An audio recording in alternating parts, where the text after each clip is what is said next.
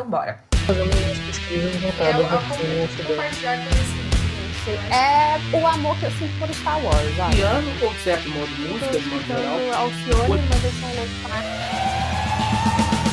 Esse é o Cientista Também É, o seu podcast recheado de popstars da ciência brasileira, para te inspirar a ocupar o seu lugar no mundo científico. Uma iniciativa da Metzer que está democratizando a ciência através de tecnologia e muita informação. Começando, é claro, por sua pesquisa acadêmica. Aliás, enquanto você escuta a gente, que tal dar um pulinho em nosso blog? Tenho certeza que você vai encontrar as melhores dicas para o seu desafio acadêmico da semana.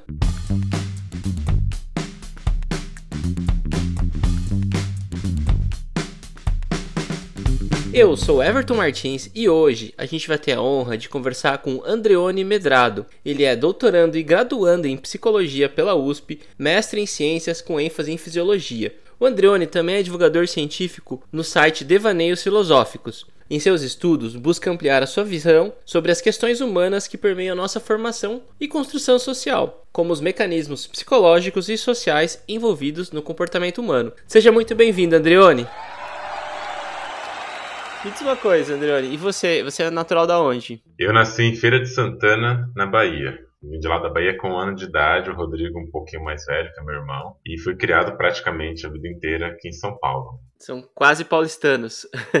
Quase paulistanos. O sangue, né? Se tem gente que considera desse jeito, o sangue é baiano. A vivência tá praticamente aqui. Eu só voltei pra Bahia depois com 10 anos de idade, mas eu não lembro quase nada de lá também. A memória tá praticamente aqui. Nessa cidade de pedra chamada São Paulo. Mas e depois que você foi visitar a terrinha lá com 10 anos de idade, não deu vontade de ficar por lá? Olha, eu tenho sérios problemas com calor. Eu não gosto muito de calor. E quando eu fui, foi numa época de muito calor. Tudo bem que 10 anos de idade, meu irmão tinha mais, um pouco mais velho que eu, e foram todos meus irmãos e irmãs. A gente brincou bastante. Mas nem essa memória de brincadeira, de ter aproveitado o lugar, foi o suficiente para fazer gostar um pouco mais do calor. Então hoje eu olho assim e falo, ainda bem que eu saí de lá do calor e vim para São Paulo. Aí a gente olha hoje também aqui em São Paulo, não tá tão diferente assim, né? Aqui continua quente. Mas eu ainda prefiro um pouquinho aqui por isso. Embora também meus familiares que ficavam lá, a maioria vieram para São Paulo, foram para outros estados do Brasil. E acabou que lá ficou mais um ambiente de memória mesmo. Poucas pessoas moram lá. Aí é mais um ambiente só para falar assim: ah, eu sei a minha origem parcial. Parcialmente eu sou baiano. É o máximo que eu consigo chegar. Entendi, entendi. É, a Bahia é realmente um lugar muito quente. Eu morei lá agora um, um período, um mês aproximadamente, e era o período que eles chamam de inverno, né? Mas Hum. o inverno lá é- são 26 graus, 27 graus, 28 graus e muito vento. Pois é. Ainda é isso quente. Aqui em São Paulo eu durmo com o ventilador ligado todos os dias, sem exceção. Imagina na Bahia, teria que ser uns 4, 5, não ia ter condição.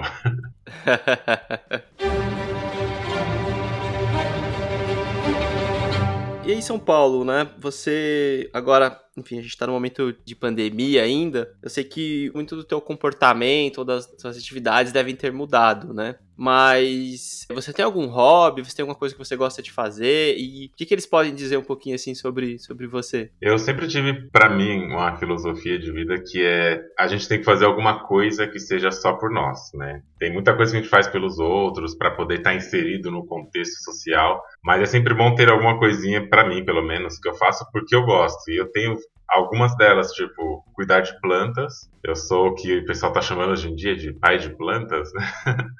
Então eu gosto de cuidar de plantas, eu gosto de cozinhar e eu gosto de desenhar. Até uns anos eu tocava violino, eu era músico. Mas aí foi passando o tempo, eu tinha que me dedicar muito mais à graduação, depois mestrado, doutorado e outra graduação. E acabou que eu praticamente não mexo mais no meu instrumento. Mas eu gosto muito de ouvir músicas, então fico- meus hobbies seriam esses. Eu ouço música, eu gosto de desenhar, de cozinhar e de plantas. E conversar, né? Acho que conversar, se pudesse ser chamado de um hobby, eu diria que é o meu preferido. Porque acho que essa troca que a gente faz com as pessoas, ao mesmo tempo que a gente fala de nós para as pessoas, a gente fala de nós para nós mesmos, a gente também conhece o outro e a outra pessoa um pouquinho mais de profundidade. E a comida também entra nesse caminho que tradicionalmente na minha casa a minha mãe sempre teve essa questão com comida. Você vai receber uma pessoa, a gente se preocupava sempre com o que, que nós vamos oferecer para essa pessoa, porque era uma forma de afeto, uma forma de transmitir carinho a partir daquilo que a gente produzia. E eu acabei pegando isso para mim também. E quando alguém vem na minha casa, quando eu vou receber alguma visita, eu sei que a visita não vem por isso, né? Mas eu gosto de oferecer algo para a visita, algo interessante, algo legal. Aí nessa ideia de oferecer, eu tento fazer algo que seja mais original meu. Então eu acabei gostando muito de cozinhar, aprendi muito com a minha mãe cozinhar, e eu faço isso como uma maneira de também demonstração de afetos, para não ficar só naqueles afetos mais tradicionais, que é um oi, um boa tarde, conversas né, quase que padronizadas. Eu tento fazer da comida um ambiente desse tipo, uma forma de acolher pessoas, de conversar, de transmitir algo que eu gosto também. E esses são os hobbies que a gente vai adquirindo com o tempo e na pandemia fica um pouquinho mais acentuado. A gente acaba desenvolvendo mais alguns, né? Ou então elaborando melhor os que a gente já tem. Sem dúvida, sem dúvida. Garanto que você virou pai de planta em tempo integral durante a pandemia. é, o dia inteiro. Agora elas têm a oportunidade de serem regadas de manhã, olhadas de tarde, dar uma vistoria à noite, o dia inteiro. Então elas acabam gostando um pouco mais. Mas é super legal isso que você trouxe de trazer o, o, o seu toque, né? Para esse momento de troca de relação, né? uhum. né? Que é, pô, é fazer um prato, mas eu tentar colocar um pouquinho de mim, ou um pouquinho da minha vivência, ou de algum segredinho que eu descobri aqui com algum outro Sim. amigo, né? Isso é Sim. super legal. E fazendo uma relação, assim, a ciência também é um pouco disso, né? Porque ela é tentar a gente entender e também imprimir um pouquinho da nossa visão através de um método, através de um passo a passo ali, né? E, e com a metodologia, claro, para que as outras pessoas possam repetir, né? Sim, tem duas coisas, né, que dá para falar sobre isso. A primeira é que eu acabo transgredindo um pouco o meu próprio conhecimento científico, porque quando eu vou fazer alguma receita, e geralmente receita tem esse papel, né, de ser replicável em qualquer outro lugar e tem que dar certo, eu geralmente faço uma transgressão, porque é muito raro eu conseguir pegar uma receita de comida e seguir exatamente o que está pedindo ali. Geralmente ela está pedindo 10 coisas, eu falo assim, acho que se eu colocar essa décima primeira aqui vai ficar legal. Aí eu coloco e às vezes fica, às vezes não fica. Aí nesse ponto eu acabo saindo um pouquinho dessa ideia de manter a metodologia. E outra coisa que eu ia dizer é que a ciência tem um pouco esse papel que é nos permitir observar o mundo e mostrar que essa neutralidade que a gente pressupõe da ciência, que a ciência é neutra e tudo mais, ela também não é tão assim, né? Sempre ela vai estar impregnada com um pouquinho do nosso olhar. A metodologia científica, sim, ela é neutra, ela precisa ser neutra para que possa ser replicada e é mantida ao longo do tempo, mas quando a gente vai pensar no porquê que a gente faz as nossas perguntas, por que, que eu quero fazer uma comida desse jeito, para quem que eu quero fazer, né, trazendo esse paralelo, aí já entra inevitavelmente o viés da pessoa que está olhando. Então acho que é uma coisa interessante que é bom até a gente pensar sobre o que a gente faz hoje em dia enquanto ciência, que é a ciência em si é feita por pessoas que naturalmente não são neutras, mas a gente busca, apesar disso, equilibrar essa equação com essa neutralidade que o método científico impõe. Esse método científico, sim, dá para usar. Aí nesse quesito, só falando, na cozinha o método científico não tem atuado muito bem. Mas na vida prática de outros caminhos, aí a gente segue ele para deixar tudo certinho. É, é. Eu vou entrar numa outra pergunta mais filosófica aqui, tá? Já que você já puxou e já foi trazendo outras, outras reflexões. O que é fazer ciência para você? Olha, essa pergunta, eu acho que é uma pergunta bem assim, bem de várias facetas, porque para mim fazer ciência ela tem vários sentidos. E principalmente no atual momento que eu tô de fazer alguns tipos de pesquisa, fazer ciência é a gente achar uma maneira mais padronizada de interpretação das coisas que já existem. Em alguns casos, de fazer algumas especulações sobre algo que a gente não tem um acesso direto. E fazer ciência é a gente, como diz o próprio nome, é permitir estar ciente de algo. A gente quer entender o que está aí, né? A gente quer explicar, a gente não quer impor, não quer propor algo que isso vai ter que ser aplicado. Mas aí tem um outro ponto do fazer ciência, que é o fazer ciência histórico. Enquanto a pessoa negra eu falo isso, de que a gente tem que entender também que a ciência ela precisa ser compreendida dentro do seu lugar, sem que esse lugar afete e desmanche vidas de outras pessoas. Quando a gente fala sobre epistemicídios, por exemplo, que seria a anulação, então o aniquilamento de determinadas formas de saber, é importante que o cientista, a cientista tenha essa noção de que enquanto cientista nós vamos partir de um método Nós vamos partir de uma maneira de enxergar o mundo para interpretar o que já tem. Só que também nós não podemos e não devemos fazer o que aconteceu historicamente, que é chegar num determinado lugar, numa determinada cultura, e porque o nosso método encaminha para um outro lugar, a gente anular aquilo que existe, por exemplo, como foi com saberes africanos, saberes indígenas, com saberes populares. E existe muito essa, essa rincha é, sobre o que, que é científico e o que, que é mito. Embora mito na antropologia tenha um outro sentido totalmente diferente do que a gente chama, mas no senso que a gente mais usa, mito seria uma mentira, né? Então, o que é verdade, o que é mentira? E, na verdade, a gente tinha que pensar na ciência como resposta de algumas perguntas importantes, em vez de querer deslegitimar alguns saberes. A gente tem, por exemplo, se for pegar saberes populares da minha família, para minha mãe, tudo que você falar para ela, muito provavelmente ela vai te indicar um chá. Ela vai falar: olha, tem um chá disso, daquilo, que é bom para essa coisa, que é bom para aquela outra. E o que acontece muito com o tempo, e isso aí também tem toda uma questão sobre racismo estrutural, que é a gente acostumou, cresceu junto com essa vivência, com esse saber popular que seria, vamos supor, da minha mãe, eu vou para academia, eu vou para a universidade, vou aprendendo coisas novas. Quando eu chego para minha mãe e ela fala sobre o chá, é muito tendencioso de chegar para ela e falar assim: não, na verdade esse chá não funciona, por isso, por aquilo. Você deveria usar esse remédio que foi produzido, foi testado, teve duplo cego e assim por diante. Só que a gente não percebe o que, que esse comportamento vai fazendo. Ele vai eliminando certas maneiras de saberes que não precisariam ser eliminadas, que podem coexistir. E é claro que é um debate delicado, porque a gente também poderia abrir precedentes para pensar sobre pessoas que querem ser antivacinas, que é um tema muito recorrente agora. Então quer dizer que as pessoas que são antivacinas deveriam ter seu conhecimento legitimado? Também não é assim, né? Porque Existe toda uma questão de responsabilidade social, porque a ciência, se ela vem por um lado que vai produzindo o conhecimento a respeito, por exemplo, de doenças, de vírus, e esse conhecimento ele é testado, ele é mostrado como eficiente para controlar a população, para evitar, por exemplo, 600 mil mortes por Covid, a gente também sabe que existem maneiras que são conhecidas que vão dar errado, que é a não proteção. Quando alguém fala que não quer tomar vacina, igual teve recentemente, né, pessoas falando que são transvacinadas, é um comentário duplamente ruim, porque ele é transfóbico, mas também é um comentário que a pessoa vai falar que ela se sente vacinada e imunizada e por isso ela não quer tomar vacina. E que assim como todas as pessoas trans são respeitadas, elas também querem respeito. E aí fica aquele dilema, né? O que, que é, qual é o limite entre o que é respeitável ou não, até onde o conhecimento científico pode determinar o que deve ser feito ou não. Falando de sociedade, a gente tem uma responsabilidade que quando eu tomo uma vacina, eu não estou tomando a vacina para mim apenas, estou tomando para você, estou tomando para outra pessoa que eu não conheço, que eu posso entrar em contato. Enquanto que o chá da minha mãe é uma coisa que não afeta a vivência de outras pessoas, mas que dentro daquele universo de saberes, para ela, pode ter uma função, e é uma função que não atrapalha o restante. Então é sempre muito difícil falar de ciência nesse aspecto do que é certo e errado, do que é mais aceitável ou não.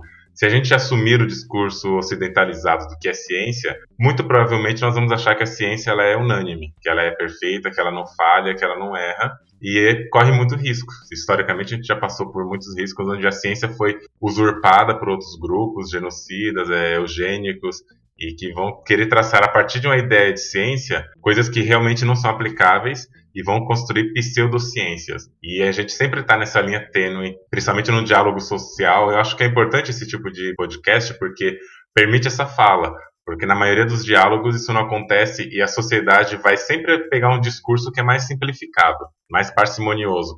E a pseudociência ela tem essa vantagem dela que ela se propõe mais fácil de compreensão. E acho que aqui entra o que é fazer ciência, é produzir um conhecimento, mas eu diria que falta a gente ainda transmitir esse conhecimento de uma maneira mais acessível, para que as pessoas ouvindo, aprendendo sobre ciência, elas consigam ter um entendimento do que, que a gente está produzindo e para quem, né? Sem dúvida, sem dúvida. Muito tem crescido o papel do divulgador científico, né? E a própria eu vou chamar aqui de comunidade científica, muitas vezes até critica alguns dos próprios comunicadores, né? E a gente aqui, não é nosso objetivo fazer isso, mas indiretamente a gente faz, mas a gente tem nosso, no blog, por exemplo, da Metzer, um canal onde vários pesquisadores fazem publicações de, de conteúdos ou de posts justamente com isso, né? Com esse objetivo de tentar traduzir, tentar deixar mais simples a ciência e dessa forma ali chegar a mais pessoas, né? Eu acho que é muito mais importante. E se a gente tivesse uma comunicação mais clara em algumas coisas, coisas, a gente teria evitado diversos problemas, né? Como esses que você comentou de, enfim. E os que a gente tá vivendo no contexto atual de, de pandemia, né? Sim. Assim, fazendo um paralelo com a história do chá que você trouxe, que é super interessante, que com o passar do tempo, né, a ciência em alguns momentos volta lá pro chá e vê que o chá tinha um princípio ativo que, em alguns casos, virou um remédio, virou um, uma resolução de um problema, né? A gente tem vários exemplos assim, então a gente volta pra natureza, volta lá pro conhecimento ancestral e entende que, poxa, aquilo faz sentido para tratar determinado tipo de doença, determinado tipo de problema, né? Com certeza. É sempre importante essa humildade, né, na hora de identificar as coisas, porque ela nos ajuda a ganhar tempo e a fazer coisas com um pouquinho mais de precisão. Sem dúvida, sem dúvida. Adriane, e me diz uma coisa, esse caminho de fazer ciência, ou o caminho da ciência, de se tornar um pesquisador, né? Ele foi uma coisa, uma, um caminho natural para você? Teve algum momento que você falou, não, é isso? Ou foi acontecendo durante a sua vida? Conta um pouquinho pra gente como é que foi esse processo de acontecimentos, assim. Enquanto pessoa que é filho de um pai e uma mãe com mais cinco irmãos, ou seja, enquanto oito pessoas morando numa casa na periferia da cidade, no caso Osasco, é muito mais difícil a gente ter um planejamento, um, uma ideia do que fazer no futuro, né? Essa pergunta sempre aconteceu, que é o que você vai ser quando crescer, e na verdade a gente já é, né? A gente sempre pergunta para a criança o que ela quer ser quando crescer, mas ela já é alguma coisa. Só que na época que faziam essa pergunta para mim, eu não sabia exatamente o que eu queria ser quando crescer, porque a imagem que eu tinha, tanto dos meus pais quanto da família, era que o pai ia trabalhar assim como ele pudesse, fazendo o que ele conseguia, e a mãe estava em casa cuidando dos filhos. Então a ideia que a gente cresce é de que quando eu crescer, eu vou fazer mais ou menos o que meu pai está fazendo. Eu vou arrumar um emprego, vou trabalhar e vou sustentar uma outra casa com outras pessoas. Isso foi acontecendo ao longo do tempo. Meus pais sempre se esforçaram muito para que pelo menos o ensino básico todos os seis filhos deles tivessem. E assim foi. A gente conseguiu fazer o ensino médio, o ensino fundamental e médio, todo mundo conseguiu. E eu tinha vontades, né, de fazer algumas profissões, seguir algumas profissões. Eu achava muito bonita a profissão do médico. Eu achava muito bonita a profissão do professor, mas até então eu achava muito bonito. Eu não tinha nem pretensão de fazer um vestibular. Na época eu achava até que a USP, por exemplo, era paga e se é pago eu não vou conseguir fazer. Então eu nem planejava tanto. Até que no final do ano, do terceiro ano do ensino médio, uma professora que gostava muito de mim, ela pagou para eu fazer um vestibular. E também teve um outro processo em que a, a escola sorteou inscrições para o vestibular, na época era a VUNESP, e quando sorteou essa inscrição, é, era escolhido aluno por nota e eu fui escolhido, né, do ano que estava sendo sorteado. E eu prestei os vestibulares, só que na minha ideia, eu nem sabia o que era um vestibular de fato. Quando eu prestei as provas, foi que começou a brilhar algo dentro de mim, alguma luz de incômodo, porque eu fiz aquelas provas e eu lembro como hoje, parecia que eu estava fazendo alguma coisa em inglês, em mandarim, em sânscrito, porque eu não entendia absolutamente nada, muito menos o que era de matemática, o que era de física. Para mim era algo tão novo e tão absurdo que eu achei que eu tinha entrado na sala errada. E acho que naquele momento entrou essa coisa em mim: o que, que eu estou fazendo? O que, que eu aprendi? Porque eu sempre tirei notas boas na, no fundamental e no médio. Só que depois que eu fui fazer o exame de vestibular, eu percebi que eu não sabia de nada. E naquele momento eu fiquei, claro, desanimado, porque, bom, a única chance que eu tinha de prestar um vestibular era aquela, e mesmo assim eu não consegui. E passou o tempo, eu comecei a trabalhar no pet shop, eu trabalhava com aquarismo, e comecei a trabalhar com pet shop. Eu sempre gostei muito de aprender sobre o que eu fazia, e lá nesse pet shop tinha, eu cuidava dos aquários de lá, eu fazia muitos experimentos com aquário. Eu trocava uma característica só, sem nem saber o que eu estava fazendo, né? Eu trocava uma característica da água e via o que acontecia, colocava os peixes de um outro jeito para ver o que acontecia. E o pessoal que trabalhava comigo, a maioria era biólogo. E a gente começou a falar sobre faculdade, sobre biologia, e eu comecei a gostar da ideia. Tanto que eu fui prestar a biologia porque o dono do pet shop queria que eu trabalhasse lá como estagiário. E um dos acordos era que ele pagaria a metade do curso se eu conseguisse bolsa numa particular. Se eu conseguisse a outra metade com bolsa. E eu prestei o vestibular para uma particular em Osasco, eu passei. E eu consegui a bolsa depois, então ele pagou a metade do, do curso e eu ganhei a bolsa. Eu não precisei pagar o curso até quase o final dele. E eu, na faculdade foi que eu comecei realmente a perceber como que as coisas eram feitas no campo da ciência, como que aconteciam esses processos, eu fui tomando gosto cada vez mais pelo ensino. E uma professora que me convidou uma vez para fazer uma iniciação científica, eu não fazia a menor ideia do que que era, eu comecei a fazer uma iniciação científica com ela. A gente foi fazer sobre fertilização artificial de ouriços do mar. A gente foi fazer a coleta e tudo. E eu fui começando a gostar daquela coisa de. Eu sempre gostei de fazer perguntas. Minha mãe fala até hoje que eu chegava sempre do lado dela, ela estava na, ou na pia, ou no fogão, ou na sala, em qualquer lugar que ela estivesse, eu chegava perto e falava: O que, que você está fazendo? Ah, eu estou fazendo isso. Por que, que você está fazendo isso? Ela diz até hoje que eu perguntava. E fazer perguntas sempre foi algo que eu gostei de fazer. E o que não significa que eu tinha respostas, né? E na ciência a gente tem essa possibilidade de fazer perguntas e um pouco melhor, a gente aprende a fazer perguntas de um jeito que pode, a partir de um certo método, a gente pode responder. E foi isso que começou a me encantar na ciência. Eu não, não nasci com vocação de cientista, não cresci, a minha adolescência não foi pensando nisso, mas eu sempre gostei de criar coisas, de fazer questionamentos e de produzir. Eu e meu irmão, Rodrigo, a gente fazia muitas coisas na. Meu pai tinha uma lojinha de materiais elétricos e a gente ficava experimentando o tempo todo. A gente pegava uma tábua, colocava e começava a montar uma cidade com iluminação, com garagem, com sala, com casa. E isso vai meio que despertando a nossa criatividade, porque tem horas que a lâmpada acende, tem horas que a lâmpada não acende, a gente tem que descobrir por que, que isso acontece, mas até então eu não tinha em mim essa vontade de fazer ciência porque eu não sabia o que, que era, para começar. No máximo assistia a Bikman, o mundo de Bikman, e ficava pensando sobre aquilo, mas nada com um viés muito científico. Aí foi na graduação. A primeira graduação que eu fiz, de 2008 até 2012, foi Ciências Biológicas, que eu comecei a gostar muito da coisa. Principalmente no final dela, que eu comecei a estudar fisiologia. E na fisiologia o que a gente mais tem é perguntas como que a coisa funciona, por que que funciona. E acho que foi mais ou menos aí que começa o start para o Androni querer questionar um pouquinho com uma ferramenta diferente. Até então, na época, eu era religioso, então a minha explicação partia praticamente do que estava na Bíblia. Chegou um tempo que isso começou a me incomodar porque não era suficiente. Aí você está na faculdade que vai te oferecendo outros caminhos de interpretação, então o olhar começa a mudar totalmente. Né?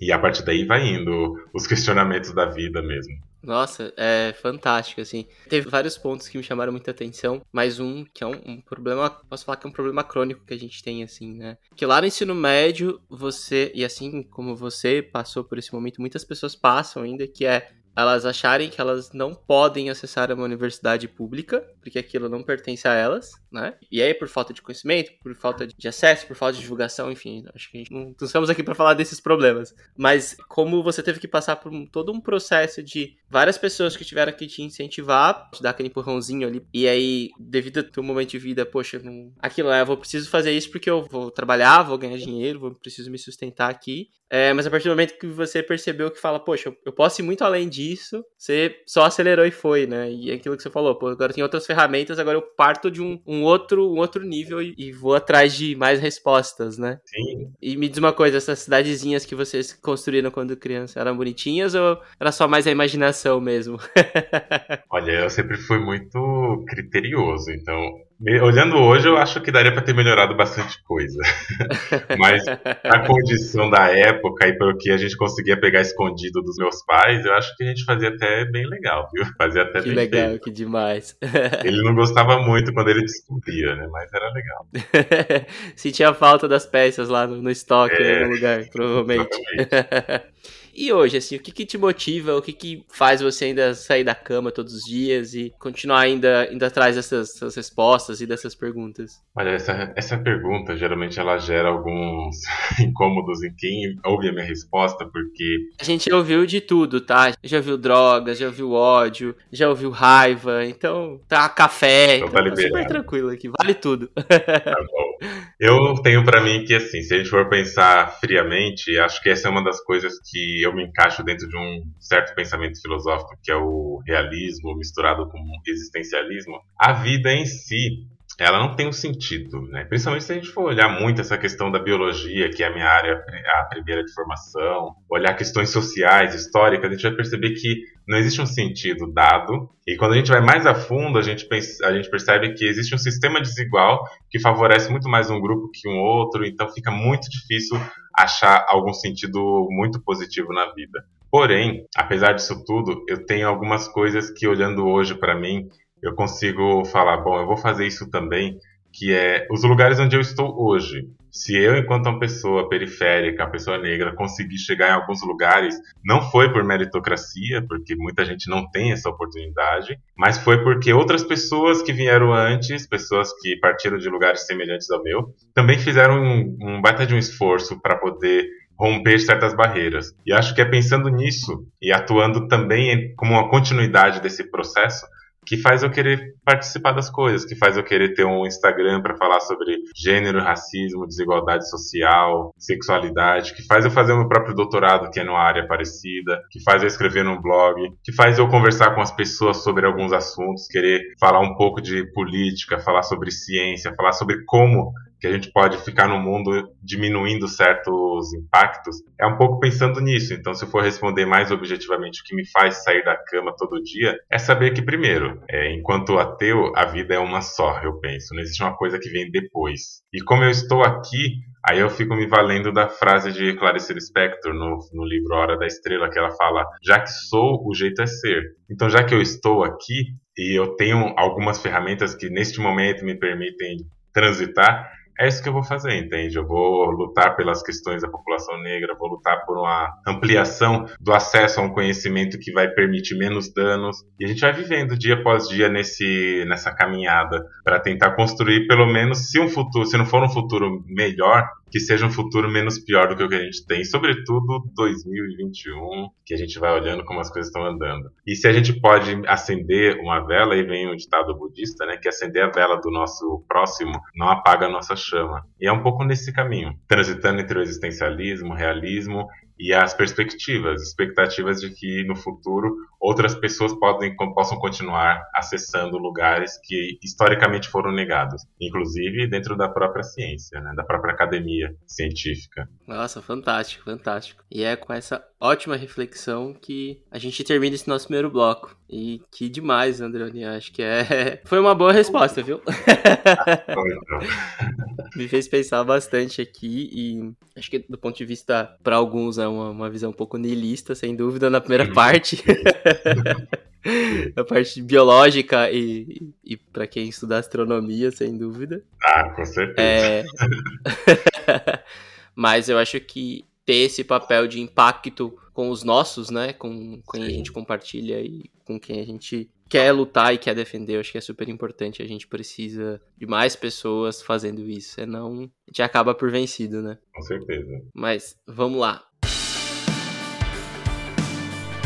Oi, gente. Então, um recadinho rapidinho para vocês, tá bom? Se você está aí sofrendo com seus trabalhos acadêmicos e com dificuldades para desenvolver suas pesquisas, você já sabe, né? O Metzer é a melhor plataforma para você. Com ele, a certeza é que todos os seus trabalhos vão estar formatados nas normas científicas. Além de todos aqueles detalhes chatos do desenvolvimento de um trabalho, são feitos de forma automática. Você não vai precisar se preocupar com citações, referências, equações, cronograma, ficar salvando, ficar mandando histórico para o seu professor, para o seu orientador. Tudo isso o Metzer resolve para para você e você não precisa se preocupar. Lembrando, o Message é utilizado por mais de 450 mil estudantes de 1.500 universidades em 14 países. Então, agora corre lá no link da descrição, acesse nosso link para o teste gratuito de 7 dias ou use o cupom podcast na hora de assinar que você vai ganhar um desconto exclusivo. Beleza? Um abraço e bom conteúdo!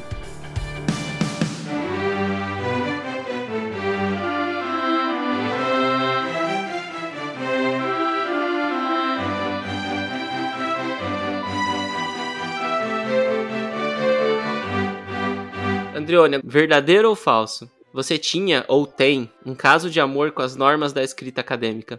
Ah, é falso. é falso. Acho que é um pouco o contrário mesmo, assim, porque eu entendo para que, que serve essas normas de escrita acadêmica, mas eu lembro como hoje, quando eu fui terminar minha dissertação de mestrado, na verdade, quando eu estava na finalização dela, eu olhava todo aquele processo, todo aquele formato, a BNT que eles pedem, e eu achava aquilo um saco. E eu falei, eu não quero escrever desse jeito, não tem uma cor, não tem um desenho, não tem um negócio na página, não tem nada, isso aqui tá muito sem graça para eu ter ficado três anos fazendo. Aí eu sei que eu ousei, eu coloquei uma capa azul. O meu mestrado foi sobre neuroanatomia, então tinha muitas imagens histológicas de neurônios. Isso me deu um pouquinho de tranquilidade, porque são imagens muito coloridas. E mesmo assim, ainda quis escrever meu, minha dissertação em formato de Atlas, que já foge um pouco do formato padronizado é, da ABNT. E por sorte, não foi barrado, foi aceito desse jeito, está hoje na biblioteca da USP, está aceito da maneira que foi. Mas eu acho que é muito ruim a linguagem acadêmica quando a gente quer passar esse conhecimento para quem quer que seja. Eu sempre faço, quando eu participo de alguma banca, com alguns trabalhos que eu vou né, arguir, a primeira pergunta que eu faço nos trabalhos é essa aqui. Se você fosse contar o seu trabalho para uma pessoa que nunca ouviu falar da sua pesquisa, e para pessoas que eventualmente possam ter pouco estudo, como que você resumiria seu trabalho em uma frase?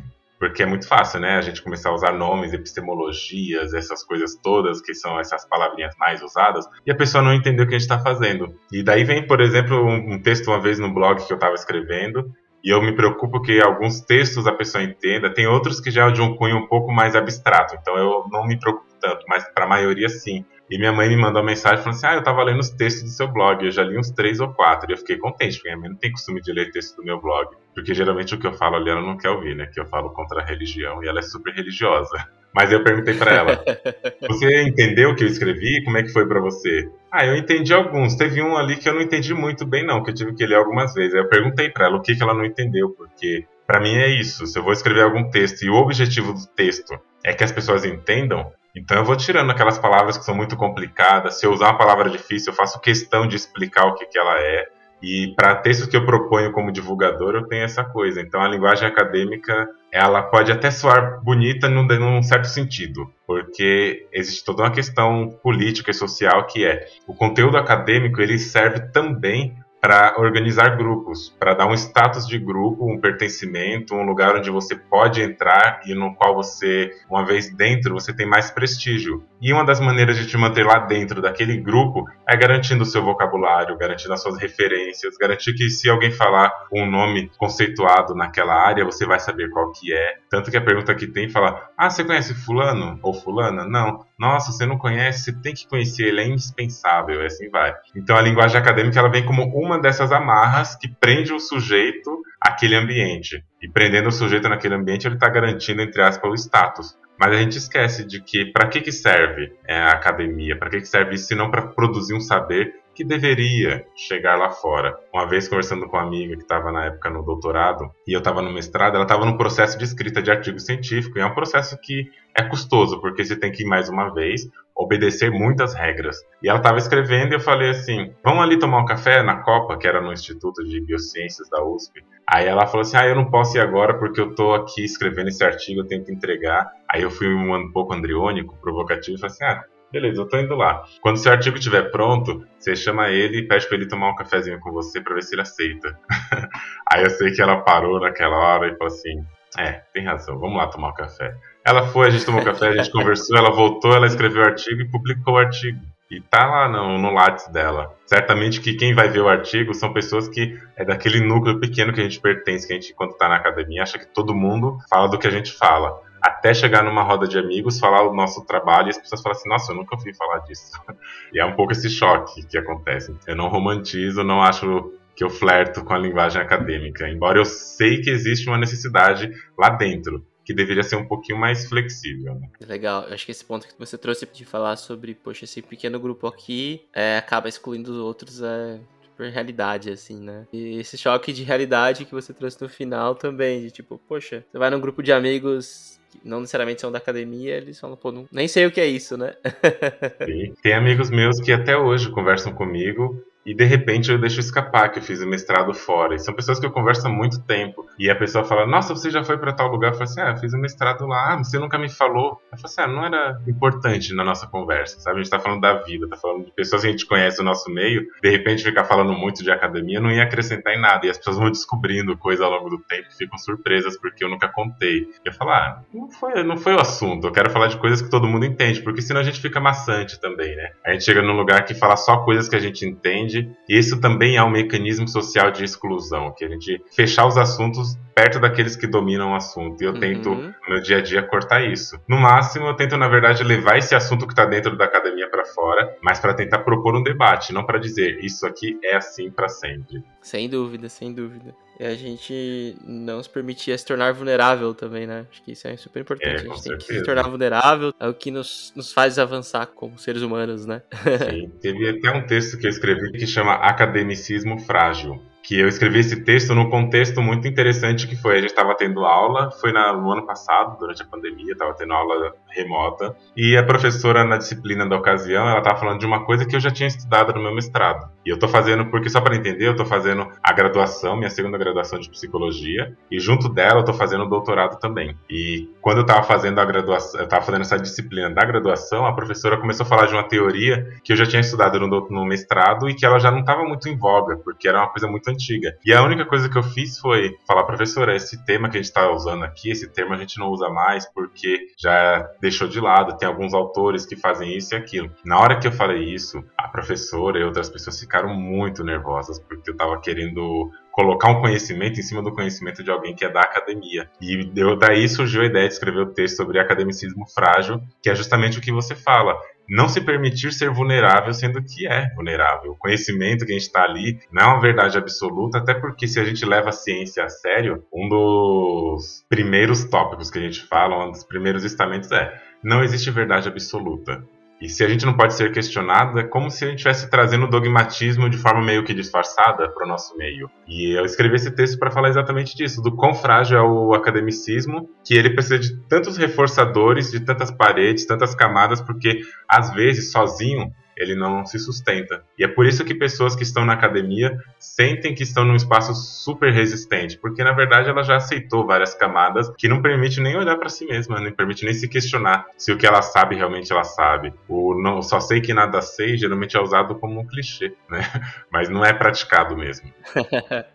sem dúvida, sem dúvida. Tem aquele efeito Dunning-Kruger, né? Que é um efeito que quando a gente conhece muito pouco por uma coisa, a gente acha que sabe muito mais do que realmente sabe sobre a Exato. coisa.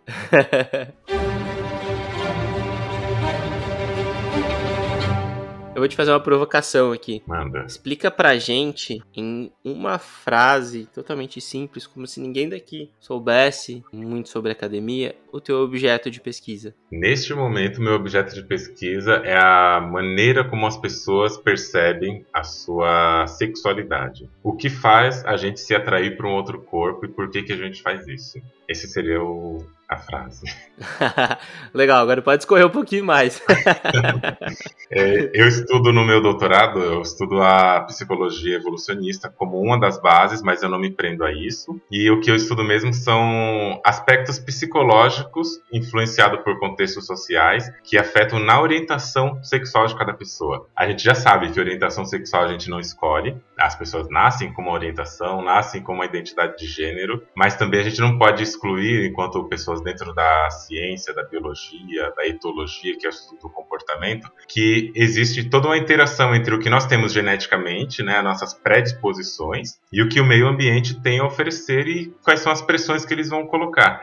E é um pouco disso que eu estudo. Por exemplo, um- uma das áreas que tem sido mais estudadas, que eu tenho feito mais análise, seria como que o nojo participa da nossa atratividade sexual por outra pessoa e como que o nojo faz com que a gente tenha mais ou menos disposição a engajar no relacionamento de curto e longo prazo. Só dando spoiler, mas também tem outros estudos que falam disso em outros contextos. Quando a pessoa ela tem muito nojo, sabe quando as pessoas falam brincando, ah, é fulano, fulano é nojentinho. E quando eu falo nojo, eu tô falando nojo, por exemplo, de feridas, nojo de doenças, nojo de sujeira, nojo de cheiro. Quando a pessoa ela tem muito nojo, estatisticamente a gente tem percebido que são pessoas que tendem a ter um relacionamento de longo prazo. Quando as pessoas têm menos nojo, elas são mais aceitáveis com outras questões, elas tendem a se engajar em relacionamentos de curto prazo. E o que, que isso tem a ver, né? Se a gente está pensando no ser humano, aquele ser humano do ambiente evolutivo, que foi ao longo da evolução resistindo e existindo, quando você tem muitos parceiros, você tem uma chance maior de poder pegar alguma IST ou então de poder encontrar pessoas de perfis totalmente diferentes, com odores diferentes, com um corpo de funcionamento diferente. Então, se você tem uma predisposição a sentir muito nojo, você tende a não querer correr o risco do parceiro com o qual você vai se relacionar ter algum desses componentes que você tecnicamente tem nojo. Então, na hora que você encontra um parceiro ou uma parceira que realmente aquele ali é aceitável nas suas condições, a tendência é que você tente manter aquele parceiro fixo. Já uma pessoa que tem um nojo um pouquinho menos calibrado, ou seja, que tem um nojo menos regulado, menos rígido, ela pode se relacionar com aqui, com outro ali, porque a questão dela não é tão essa coisa de aí se der errado, se não der. Ela vai vivendo. E isso varia, por exemplo, dentro de orientações sexuais. Aí tem um outro termo que a gente usa que é sociosexualidade, que é a facilidade de você fazer um sexo casual sem comprometimento. Isso varia entre homens e mulheres, eu não vou dar muitos spoilers porque está em análise os dados, né? Mas tem diferença entre pessoas bissexuais, pessoas heterossexuais e pessoas homossexuais em relação à própria sociosexualidade, que é a maneira como as pessoas têm relações por aí de curto e longo prazo. E não dá para a gente deixar de fora a influência da religião. Já percebemos que tem influência da religião nesse processo, tanto no processo de saída de armários, como a gente costuma chamar popularmente, quanto nesse processo mesmo de poder experimentar novas possibilidades. Tem também a questão do conservadorismo, mesmo que a pessoa não seja religiosa, se a família é super conservadora, ela tende a desenvolver algum tipo de nojo um pouco maior, ela tende a se restringir um certo formato de relacionamento, quando fala de monogamia e não monogamia, que é um dos temas que eu trato no meu Instagram. Então essas coisas são objeto da minha pesquisa. Entender como que psicologicamente, que a gente chama de aspectos psicossexuais, que são coisas psicológicas do indivíduo, que está relacionado à atração, à maneira como ele enxerga o mundo, em relação à sua sexualidade. Essa seria, esse seria um apanhado um pouquinho mais ampliado daquela primeira frase. Ficou confuso ou ficou tranquilo de entender? Não, ficou muito claro, ficou muito claro.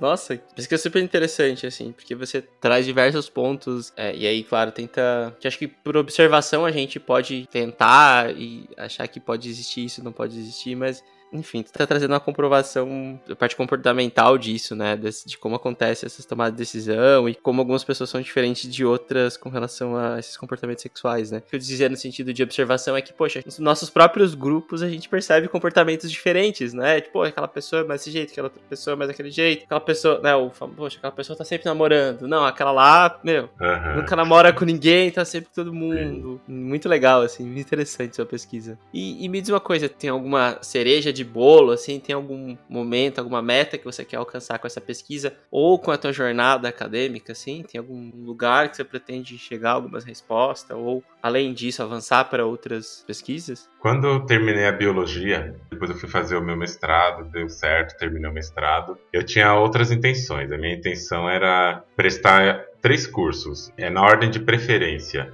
medicina, psicologia e história. Aí a lista cresceria, teria antropologia, teria geografia, teria sociologia, mas esses três primeiros, né? Medicina, psico e história. Eu fiquei alguns anos prestando medicina e entrou naquela mesma coisa que eu falei lá no comecinho de que quando eu fiz o meu primeiro vestibular sério para medicina, eu percebi que eu não sabia absolutamente de nada para um vestibular desses concorridos. Aí com o passar dos anos eu fui melhorando, melhorando, até que a última vez que eu prestei, eu tava, eu fiquei na lista de espera e só tinha uma pessoa na minha frente. Se essa uma pessoa desistisse, eu entraria em medicina na Faculdade de Medicina de São José do Rio Preto. Só que eu também tinha passado em psicologia na USP e em história. Só que nesse processo entre começar a prestar vestibulares e entrar na psico, por exemplo, porque eu não passei na medicina, eu comecei a me questionar sobre o sistema social que a gente vive. E um dos questionamentos me levou a pensar sobre profissões, o quanto as profissões são hierarquizadas, o quanto cada profissão exige uma coisa diferente das pessoas.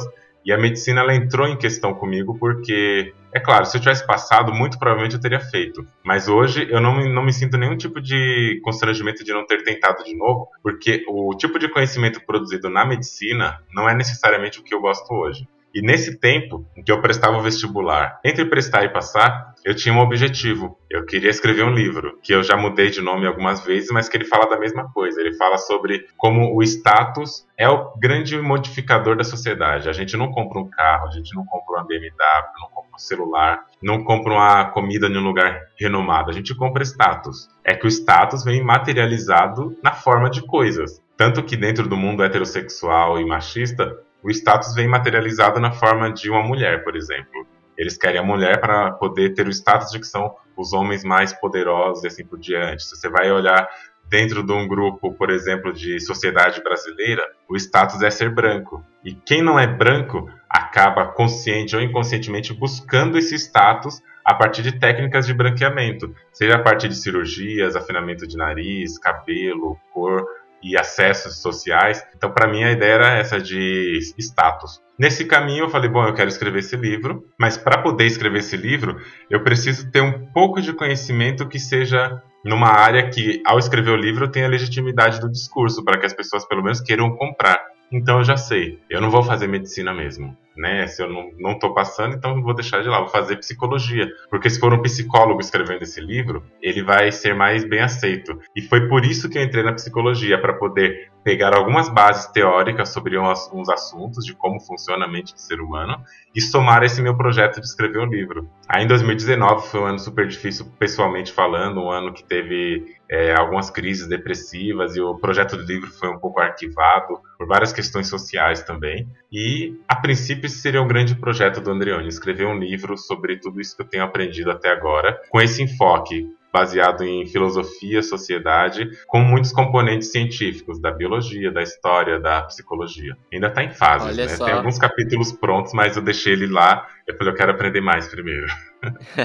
Já botei aqui na minha lista de compras, hein? Opa, é um assunto que eu adoro ler. É psicologia, comportamento. Eu legal. tenho de origem a parte de marketing. eu adoro- Eu adoro, eu ler muito sobre Ah, comportamento. Tem muita sobre coisa interessante. tomada de decisão, sobre isso do status, né? E, claro, eu vou olhar com viés de marketing, né? Que pouco, como é que uma marca pode, mas é mas é super interessante assim. Mas esse projeto então já tem data, sai quando? Ou só tá só com os capítulos e tá parado ainda? Ele tá parado por alguns motivos. Primeiro, que não é tão barato, né? Achar uma editora para fazer a publicação. Talvez se eu já falasse, não, Sim. eu tenho uma editora, eu tenho um lugar para publicar, que vai permitir esse lançamento de uma forma que atinja mais pessoas. Talvez se isso estivesse pronto, seria como se fosse um empurrão para eu começar a escrever. Sim. Mas como não tem, eu vou focando em outras coisas que estão acontecendo, vou fazendo alguns ensaios aleatórios por aí, mas ele existe enquanto uma possibilidade. Eu tenho uma outra pergunta aqui, acho que você já deu alguns tópicos sobre isso, mas se quisesse resumir um pouquinho, se você, e se você quiser mesmo contar um pouquinho dessa sua jornada acadêmica, como é que foi essa linha lógica que você seguiu, que não, não foi muito lógica pelo que você contou, né? Ele teve vários, É. começou de um lado, aí teve outras decisões de curso, aí teve medicina, como é que aconteceu isso? E acho que eu, para eu conseguir falar sobre isso, eu teria que dizer que eu sempre tive curiosidade de saber, desde muito novo, eu queria saber como que é, por que, que a gente faz coisas que a gente faz. Por que, que a gente se comporta do jeito que a gente se comporta? Mas, igual eu falei antes, o lugar onde eu procurava essas respostas, por ter sido uma tradição familiar de muitos anos, era dentro da religião, da religião cristã, protestante. E até um certo ponto, até um certo momento, eu aceitava que o ser humano se comportava daquele jeito, assim, assado, porque alguém quis. E eu levava a vida desse jeito, só que com muitos incômodos, porque minhas respostas não me agradavam tanto, mas a princípio eu não podia questionar, ok. Depois que eu começo a graduação, depois que eu começo a fazer biologia, as coisas começam a mudar, só que nem por isso eu saí da igreja logo de cara. Eu saí da igreja, já tinha terminado o mestrado, para você ter ideia. Ou seja, foi muito tempo se questionando sobre essa duplicidade de produções de saberes, tanto religioso quanto acadêmico. Só que nesse meio tempo eu ainda queria saber como que funcionava a mente, o cérebro, o neurônio e tudo. Um dos motivos foi as coisas foram encaminhando. Quando eu entrei na biologia, eu queria estudar, eu queria ser entomologista, ou seja, eu queria estudar insetos, para você ter uma ideia. Eu queria estudar insetos porque eu achava os insetos o grupo mais bonito que tem de animais, depois de peixes. E aconteceu que eu tive as aulas na faculdade. Quando eu tive a aula de fisiologia da professora Andréa Garrido, aquelas aulas foram totalmente marcantes para mim. Ela ensinava com uma naturalidade coisas que para mim eram tão complexas que eu quis entender mais. E foi a partir dela que eu comecei a fazer uma iniciação científica é, em fisiologia. Ela me apresentou a minha outra orientadora, que seria a orientadora do mestrado, que trabalhava com fisiologia da reprodução, fisiologia neuroendócrina. E eu fui com ela, fui conversando, aprendendo, fiz um mestrado sobre esse assunto porque eu queria responder perguntas. E no dia da minha, do meu ingresso na banca de mestrado, a pergunta que fizeram foi mas Androne, por que fisiologia? Aí eu falei, ah, porque fisiologia é um lugar muito bom pra gente fazer perguntas, e eu gosto de porquês. E aí começou nesse, mais no mestrado do que na graduação, começou essa minha busca por um pensamento um pouco mais contornado, que tivesse um pouco mais de borda para eu entender o meu, não que ele fosse fechado em si, né, mas que eu pudesse ter condições de entender melhor o que, que eu estava pensando. E o mestrado abriu essa porta. Só que eu fiquei muitos anos estudando animais não humanos. E chegou uma hora que eu falei, bom, agora eu quero estudar animais humanos. Daí veio um pouco a medicina, que era para estudar o corpo humano, eu queria ser neuro, neurocirurgião na época, mas aí depois veio a possibilidade da psicologia, que era poder estudar o ser humano em outros aspectos, mas seria o ser humano. E foi quando eu fui para psicologia. Então, mesmo que foi muito aleatório, eu saí do ensino fundamental, vou para o ensino médio, não sei onde existe faculdade, nem vou fazer faculdade, só sei que eu vou casar e ter filhos e pronto. Aí nesse caminho eu ganho inscrições para o vestibular, faço, não passo, começo a me culpar porque eu não sei das coisas, mas a gente percebe que ali, entre os questionamentos do Estado, de como que são preparadas as pessoas em cada grupo, começo a trabalhar num hospital, hospital veterinário que tinha um ramo de aquarismo, com outras pessoas biólogas que acabam falando da biologia para mim. Eu gosto da biologia, presto uma prova em parceria com a empresa, eu começo a estudar e faço a primeira graduação, depois as iniciações científicas ali dentro. Depois da graduação, eu já fui para o mestrado por indicação de uma professora, então sempre teve alguém que estava ali por trás, ajudando, permitindo de alguma maneira. Essa ideia de que sozinho a gente faz tudo é um pouco uma ilusão, né? Ninguém está sozinho no mundo, ninguém está fazendo tudo sozinho. Se alguém está fazendo algo e acha que está sozinho, é porque tem todo um exército produzindo coisas enquanto a pessoa está ali. Aquele famoso trabalho enquanto eles dormem, isso daí não é uma coisa que eu flerto muito, porque a gente sempre está se movimentando e todo mundo está se movimentando. E eu agradeço essas pessoas, essas oportunidades que eu tive para fazer o que eu fiz. Depois eu teve até um momento que eu consegui bolsa para o exterior também a partir da universidade, professores que ajudaram para ter os contatos, professores de lá fora. Então foi todo esse trajeto. E quanto mais a gente vai entrando no meio acadêmico, a gente vai percebendo que dá para perguntar de um outro jeito, porque a gente sabe que existem algumas maneiras de responder. Mesmo assim, eu ainda faço muito coro a uma frase do escritor israelense, que é Yuval Noah Harari, do livro Sapiens, Homo Deus, que ele fala que vale muito mais perguntas que a gente não tem respostas do que respostas que a gente não pode questionar. E Voltaire fala alguma coisa do tipo também, né? Saiba de quem você não pode discordar e você sabe, saberá quem te controla. E é um pouco nessa pegada que eu vou caminhando, que é eu quero fazer perguntas e eu vou procurando nesse caminho maneiras de respondê-las. E foi procurando isso que hoje eu estou dentro da USP fazendo pesquisa sobre orientação sexual. Até porque também nesse meio do caminho eu também me assumi não, não heterossexual, me assumi bissexual e é outra questão que entra no meio, você começa a problematizar um monte de coisa e nunca é uma coisa que vem por um caminho só. A gente sempre tem vários atravessamentos, várias intersecções que vão construindo tanto quem nós somos, quanto o nosso olhar para fazer perguntas e para responder perguntas, cada pessoa tem uma maneira de responder. Eu vou pelo método científico e também eu não deixo de lado as questões que são sociais que estão um pouco fora da academia. Eu tento fazer essa mescla. Eu até brinco hoje falando assim: durante a graduação de biologia e o mestrado, eu fui um biólogo evolucionista. Agora, na graduação, eu vou ser um psicólogo, no doutorado, eu vou ser um psicólogo evolucionista que estuda orientação sexual. Só que isso não sou eu. Eu vou estudar isso, mas não para seguir sendo essa pessoa. Eu quero que esses conhecimentos permitam que eu aprenda outras coisas e que some a outros conteúdos. Até porque eu não quero ser chamado de o psicólogo evolucionista. Eu quero ser o Andreoni que fez isso, que fez aquilo, porque senão a gente se prende também. Essa é uma das, das armadilhas, né? A academia tem esse viés de afunilar o conhecimento. A pessoa que começou estudando o ecossistema e acabou estudando a enzima digestiva da barata ela fechou naquilo. Ela precisou aprender muita coisa, mas ela se fechou em um lugar. E eu não quero isso. Eu quero permitir que eu consiga estudar várias coisas ao mesmo tempo. Hoje, ao mesmo tempo que eu estudo crenças religiosas, eu estudo a orientação sexual, aspectos da negritude, que é um outro projeto que eu participo no Núcleo de Consciência Negra na USP, como parte da coordenação. Tem o Coletivo Negro dentro do Instituto, que eu também participo, fundando o coletivo com outras pessoas. Então, eu não quero me fechar dentro de uma área, porque a vida toda, como já mostrei a narrativa aqui, ela está conectada com vários aspectos, várias pessoas e várias vivências. E eu acho um pouco empobrecedor eu me fechar dentro de uma área, dentro de um ramo e me dizer, ah, eu sou um cientista disso aqui.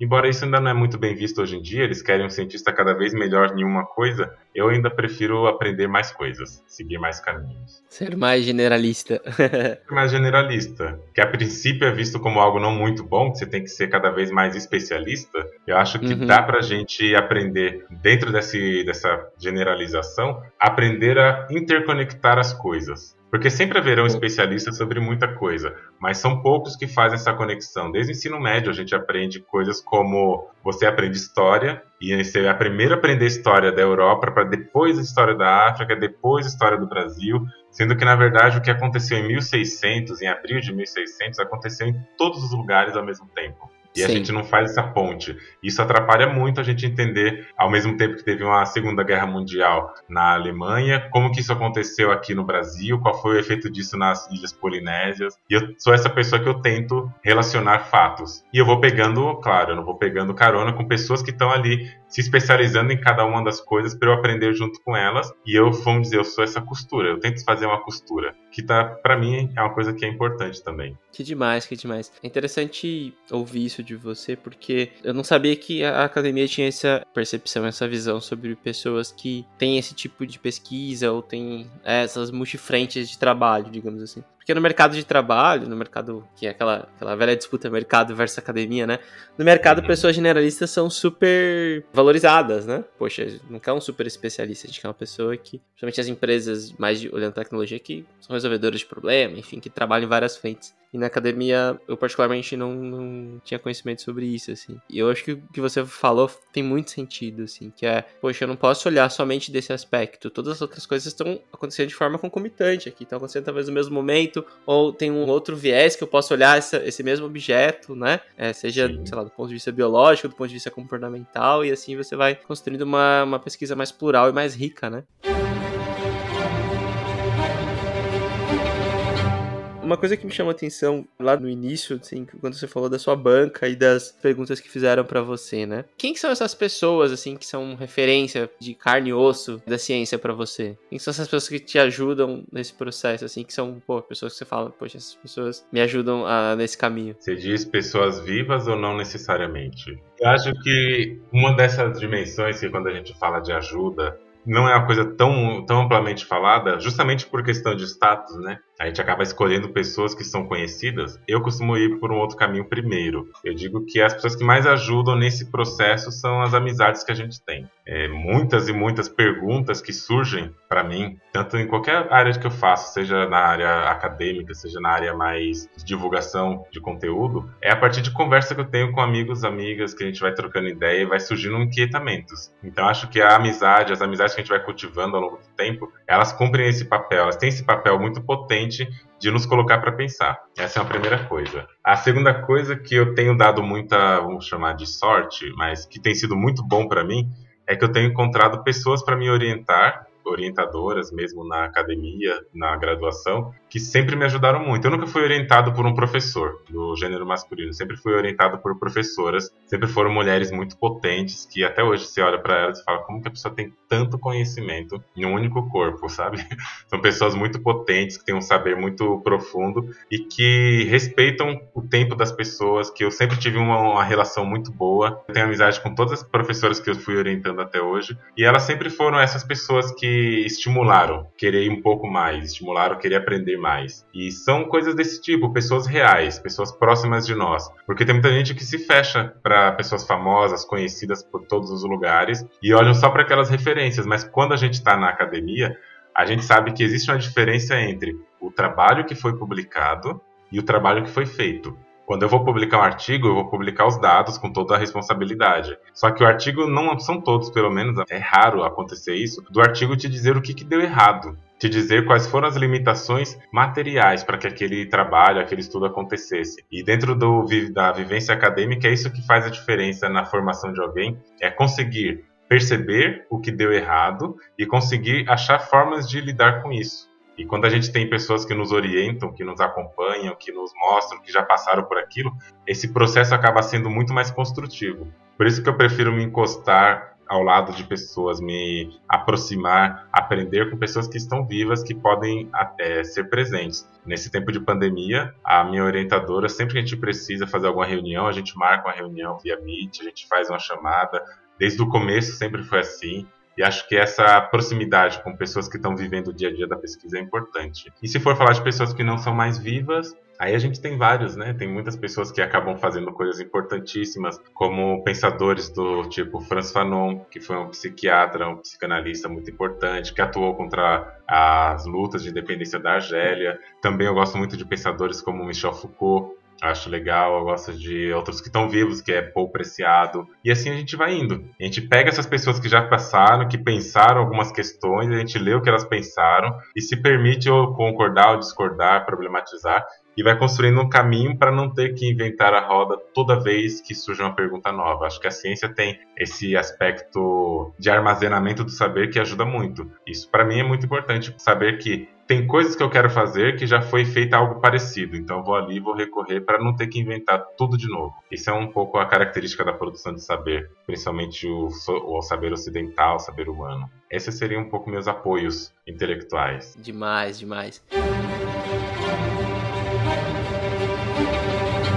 Uma outra dúvida que ficou aqui comigo, você falou um pouquinho dos seus projetos, tanto alguns grupos que você participa dentro da USP, né? Quanto Sim. o teu próprio blog, enfim. Quais são os teus projetos de, seja de divulgação científica, ou projetos de ciência que você participa, ou projetos de debate aí, aquele tópico que a gente falou lá no início, né? De representatividade, de defender os meus, né? Sim. É, dentro da graduação, né? Falando da graduação, é, eu faço psicologia na Universidade de São Paulo, que é um ambiente super, ultra elitizado é um ambiente em que a gente vê nitidamente quem está em determinadas posições e são separados por cores, classe social, são aquelas barreiras invisíveis, mas que elas estão ali, delimitando grupos. E quando a minha turma entrou, que foi em 2019, a gente entrou na universidade que para quem não, eu já tinha, eu já estava na universidade antes, mas para a maioria dos alunos que chegaram ali, mais novos, eles conseguiram ver um choque muito grande de realidade, de classe social, de acesso à informação, pessoas falando de referências que não são referências que a gente ouve na periferia, na vida cotidiana.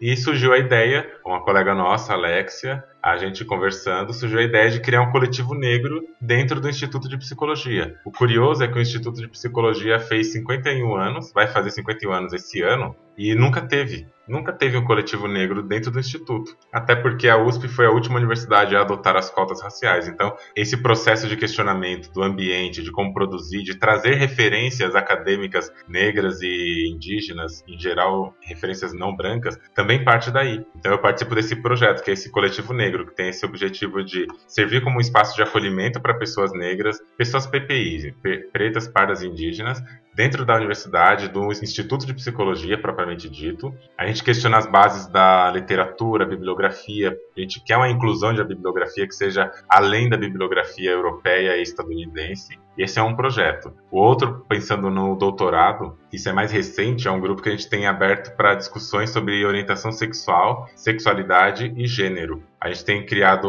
um grupo com estudantes que não são somente da USP, mas a maioria, e a gente discute bases teóricas sobre as relações, sobre orientação sexual, gênero e sexualidade humana, para construir, primeiro, um arcabouço teórico pautado nas nossas maneiras de enxergar, e o objetivo principal é levar esse conteúdo para fora da universidade. Criar um blog futuramente para colocar textos escritos por nós com esses embasamentos, mas que qualquer pessoa possa ler que meu pai possa ler, que minha irmã, meu irmão, minha mãe, minha avó, suas amigas, seus amigos possam ler e que não precisem estar na área. E essa é um do, uma das coisas.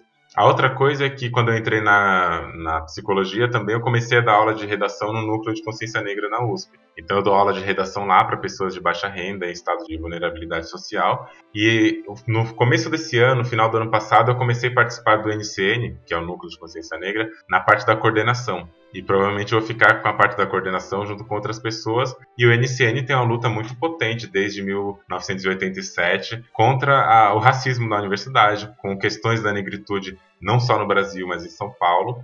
E esses são os projetos sociais mais em voga que eu estou fazendo. E junto a isso, eu tento fazer também no meu Instagram, trazer essas questões já da universidade, do questionamento social, para um público que não necessariamente faz a mesma coisa que eu faço. Tem muitos psicólogos que me seguem, mas não são para eles que eu falo necessariamente, eu falo para a maioria. E o blog é um espaço meio que um diário filosófico onde eu vou escrevendo várias coisas, sejam poemas, contos ou principalmente ensaios sobre perturbações dos devaneios filosóficos que vão surgindo na mente, vou lá e transformo em texto. E tento desse jeito fazer alguma diferença na vida.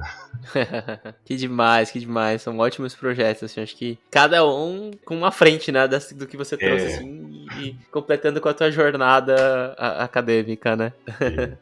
É, Androne, a gente sempre pede para quem a gente está conversando aqui no, no Cientista também é uma dica Hum. Essa é uma dica que vai para quem tá ouvindo a gente e tá meio perdido, assim, sabe? Que talvez esteja iniciando, que talvez esteja lá no ensino médio ainda e acha que talvez a USP não seja lugar para ele. Ou para quem tá, tipo, no final da graduação, no meio da graduação, pensando em desistir, ou com dúvida se faz o mestrado, se continua o mestrado. Então, dê aquele, mais aqueles três minutinhos de ensinamentos aí para quem tá nos ouvindo. é.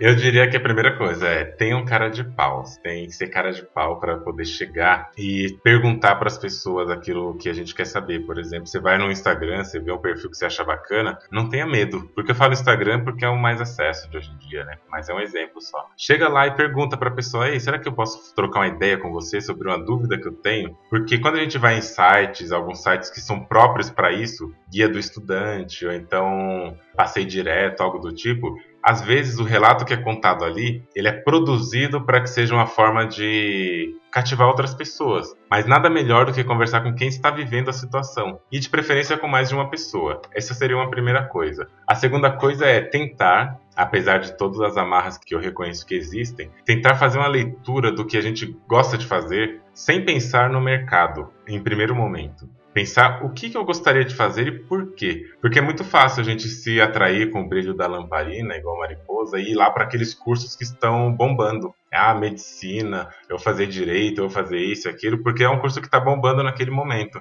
E então, sei lá, fazer um, um, teste vocacional, algo do tipo, e se prender a isso. Eu acho que primeiro a gente tem que tentar se permitir ver o que a gente gostaria de fazer. É um puta desafio, uma coisa complicada para fazer porque envolve vários fatores, mas é muito importante, porque muita gente pode se frustrar se vai para um curso só porque falaram que era legal, ou então porque acontece dos pais insistirem ou imporem esse curso. Então a primeira coisa é tente ter um espaço de diálogo com pessoas que você não conhece, mas também tente ter um espaço de diálogo com você próprio, você própria, que é eu quero fazer o que e para quê. E a coisa que eu acho que é mais importante de falar, embora seja contra-intuitiva, é que ninguém é obrigado a sair do ensino médio e fazer um vestibular. E às vezes a nossa angústia começa justamente aqui, porque eu estou no ensino médio, ano que vem eu vou ter que fazer o vestibular, porque todo mundo que eu conheço está fazendo, todo mundo que está falando por aí acabou o ensino médio foi direto. E às vezes a gente não teve o tempo de amadurecer o nosso próprio gosto, a nossa própria vontade, e se angustia porque dentro de si a pessoa não quer fazer uma graduação, mas ela se sente obrigada. Então tentar se desprender um pouco dessa obrigação de que acabou o ensino médio tem que fazer.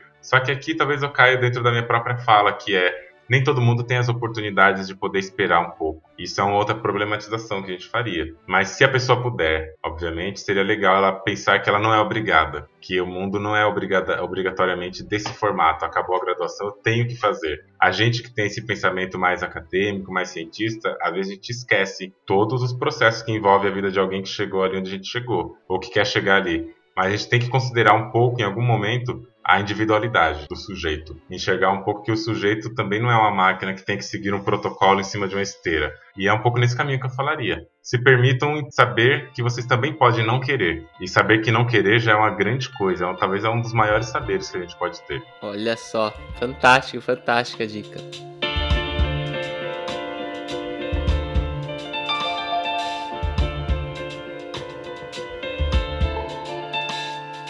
Agora, Androne, a gente vai fazer uma série, né? Que é o, o, último bloco aqui do nosso episódio, tá? É uma série que, particularmente, eu gosto bastante. Ela chama-se O que é importante para sua formação. A gente vai fazer tipo um bate-bola, assim, então eu vou perguntar uma coisa e você vai responder de pronto, assim, o que foi importante para sua formação. E aí não é só formação tá acadêmica, é formação como pessoa, formação como pesquisador, o que você acredita que é importante para você, tá bom? Tá bom. Beleza. Vamos lá. Indica pra gente um livro que foi importante para sua formação? Esse livro é bem recente. Ele chama Sapiens, Uma Breve História da Humanidade. Ele é o meu livro preferido.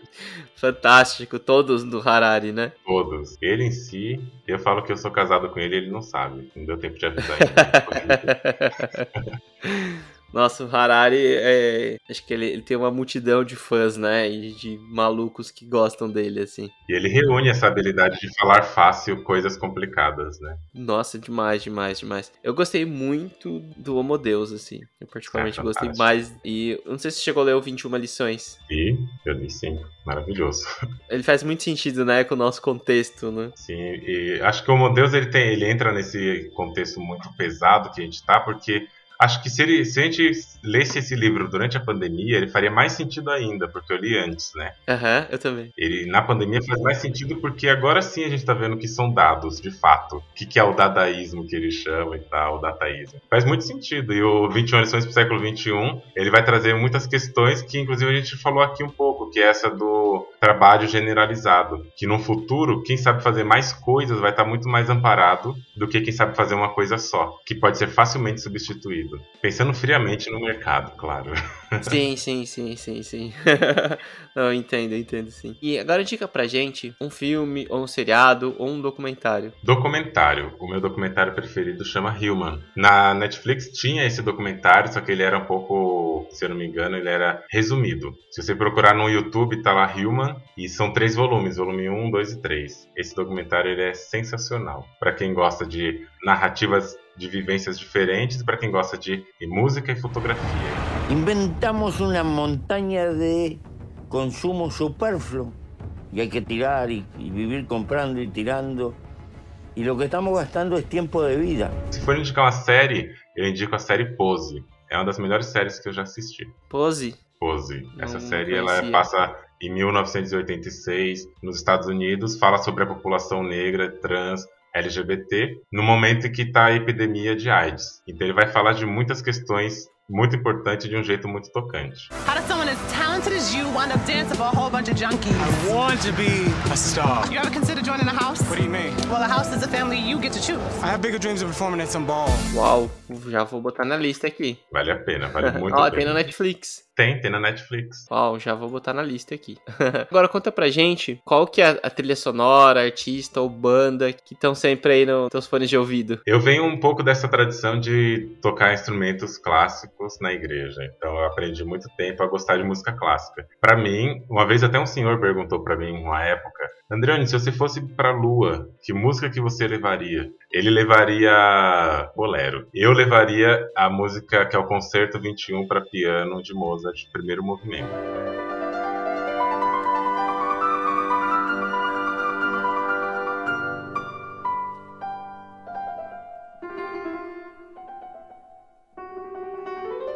Eu levaria essa até hoje. Eu até fiz uma caneca com essa partitura, de tanto que eu gosto dessa música. Pouco nerd de música, né? Pouco nerd de. Ah, de... Nada.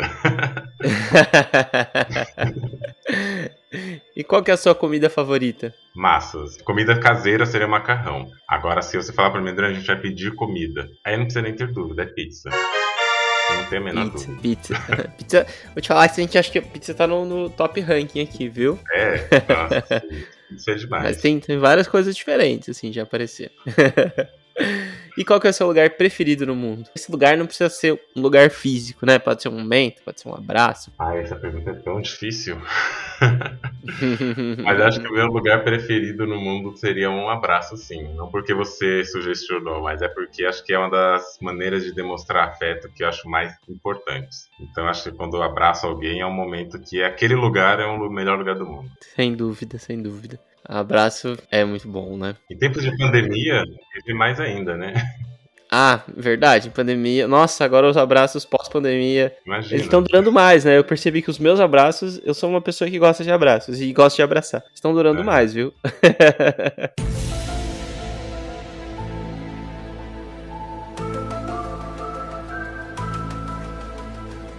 e pra encerrar essa nossa série aqui, uma pergunta mais polêmica, tá?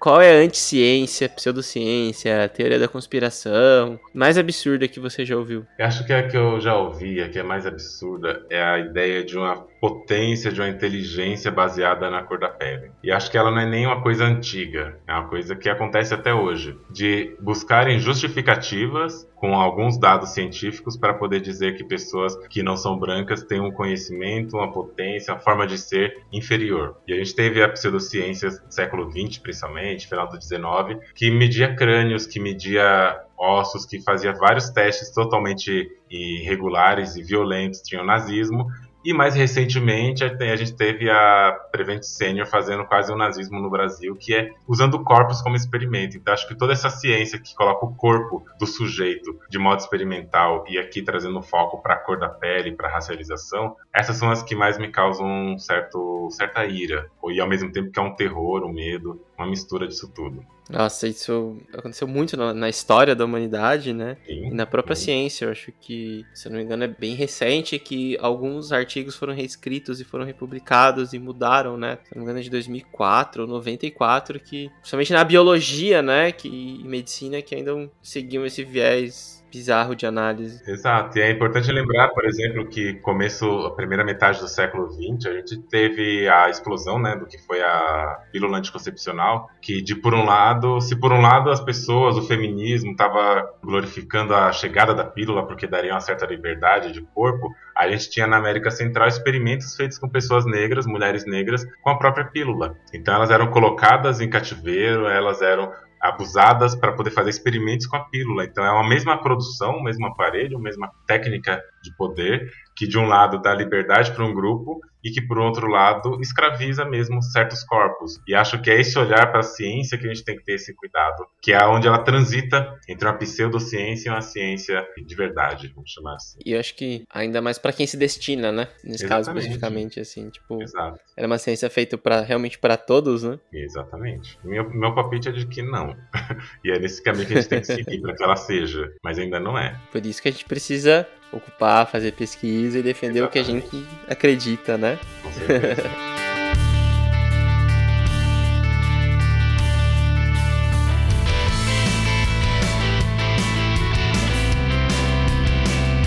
Adrione, é nesse clima gostoso que a gente vai se despedir desse bate-papo aqui no Cientista também é. Para quem, assim como eu, já virei fã, vou querer seguir você em todos os canais, te conhecer melhor, onde é que a gente pode encontrar os textos que você falou, ou bater um papo com você? Tem algum canal específico que a gente pode entrar em contato contigo? Claro, esses canais também vão ficar na descrição do, do episódio depois, tá? Eu escrevo textos mais críticos e maiores no meu blog, que é devaneiosfilosóficos.com. Eu tô no Twitter como André1 Medrado.